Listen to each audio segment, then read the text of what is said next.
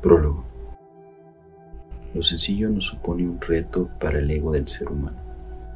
Lo difícil sí es un reto y lo imposible un reto de verdad. Se puede saber hasta qué punto deseas un ego grande por el reto que hayas aceptado, por tu ambición. Es mensurable, pero lo sencillo carece de atractivo para el ego. Supone la muerte del ego y el hombre ha elegido las complejidades incluso donde no hay necesidad de complejidad, por la sencilla razón de que con ella puede seguir desarrollando y fortaleciendo su ego. Se hace cada día más importante en la política, la religión, la sociedad, en todo. Toda la psicología está orientada a fortalecer el ego. Incluso esos idiotas de psicólogos se empeñan en que la persona necesita un ego fuerte y por eso la educación es un programa para fomentar la ambición mediante castigos y premios, para llevarte por un determinado camino. Tus padres esperan demasiado de ti desde el principio. Pueden pensar que les ha nacido un Alejandro Magno o que su hija no es más ni menos que la reencarnación de Cleopatra. Los padres te condicionan desde el principio para que, a menos que demuestres tu valía, seas un inútil.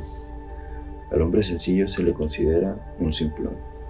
El hombre sencillo no ha sido hasta ahora el objetivo de la sociedad humana. Y el hombre sencillo no puede ser el objetivo, porque nacemos sencillos. Todo niño es sencillo, como una pizarra en blanco. Después, los padres empiezan a escribir en esa pizarra lo que debe ser el niño con el tiempo. Después los profesores, los sacerdotes, los dirigentes. Todos se empeñan en que seas alguien, porque si no, habrás malgastado tu vida. Y resulta que es justo lo contrario. Eres un ser, no necesitas convertirte en otro. En eso consiste la sencillez, seguir a gusto con nuestro propio ser y no iniciar el interminable camino de convertirse en otro. En ningún sitio llegarás a pensar, ha acabado el viaje. He llegado a la cima que deseaba. Nadie ha sido capaz de hacer eso en el transcurso de la historia de la humanidad, por la sencilla razón de que el hombre se mueve en un círculo, de modo que siempre hay alguien por delante de ti, en un sentido u otro. Puedes llegar a presidente de Estados Unidos, pero ante Mohammed Ali te sentirás inferior no posees esa fuerza animal. Si Muhammad Ali le da un buen puñetazo en la nariz a Ronald Reagan, lo tumba. Puedes llegar a primer ministro de un país, pero ante Albert Einstein parecerás un pigmeo. No un primer ministro, sino un pigmeo.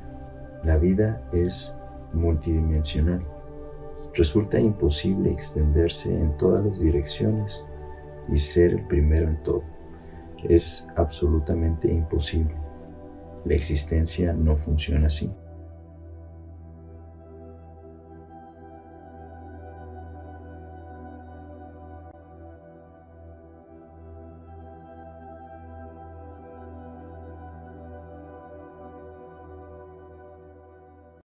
El ego es la enfermedad del ser humano.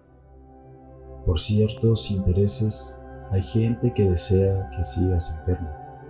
No quieren que seas sano y completo, porque ser sano y completo representa un peligro para esos intereses creados. Por eso nadie quiere que seas sencillo. Nadie quiere ser un dominio. Y mi propuesta consiste en que debes sentirte a gusto contigo mismo, que debes aceptar tu ser Convertirse en otro es la enfermedad y ser la salud. Pero ser sencillo, completo, sano, gozoso, es algo que no has probado. Esta sociedad no te ha dejado en paz un solo momento y únicamente conoces un camino, el camino del ego. Te han dicho que tienes que ser un Jesucristo Existen sociedades que intentan que todos sean dioses. ¡Qué mundo tan demente! Tenéis que escapar de esa programación. Si queréis disfrutar, relajaros, sentir paz y experimentar la belleza de la existencia, tiene que desaparecer ese falso ego. No quiero quitaros nada más, solo deseo quitaros el ego, que fin y al cabo es una fantasía, y también quiero daros vuestro ser.